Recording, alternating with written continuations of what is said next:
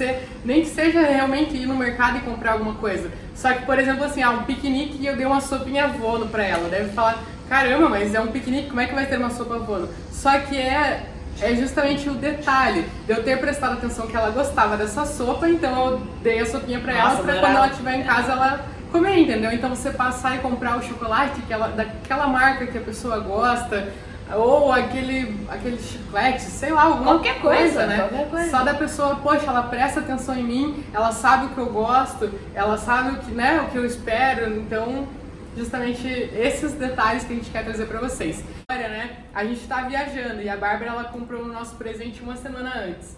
Então, até a gente tá, como a gente está viajando, ela falou assim, a gente foi almoçar e daí ela falou, amor, preciso que você volte antes pro hotel porque eu vou ter que comprar teu presente. Não tinha como fazer surpresa, né? E aí ela voltou e daí o presente ficou uma semana ali guardadinho, né? E daí ficou aquela uma semana na expectativa, poxa, o que será, será que, é? é? Não sei o que. Então, é. é um momento muito gostoso, entendeu? Será que ela vai aceitar? Será que é aquilo? E aí é uma coisa que a gente já tinha visto várias vezes ao longo da viagem, que eu tinha falado que gostei, que ela prestou atenção, que eu gostei, e voltou lá e comprou. Então isso não tem preço.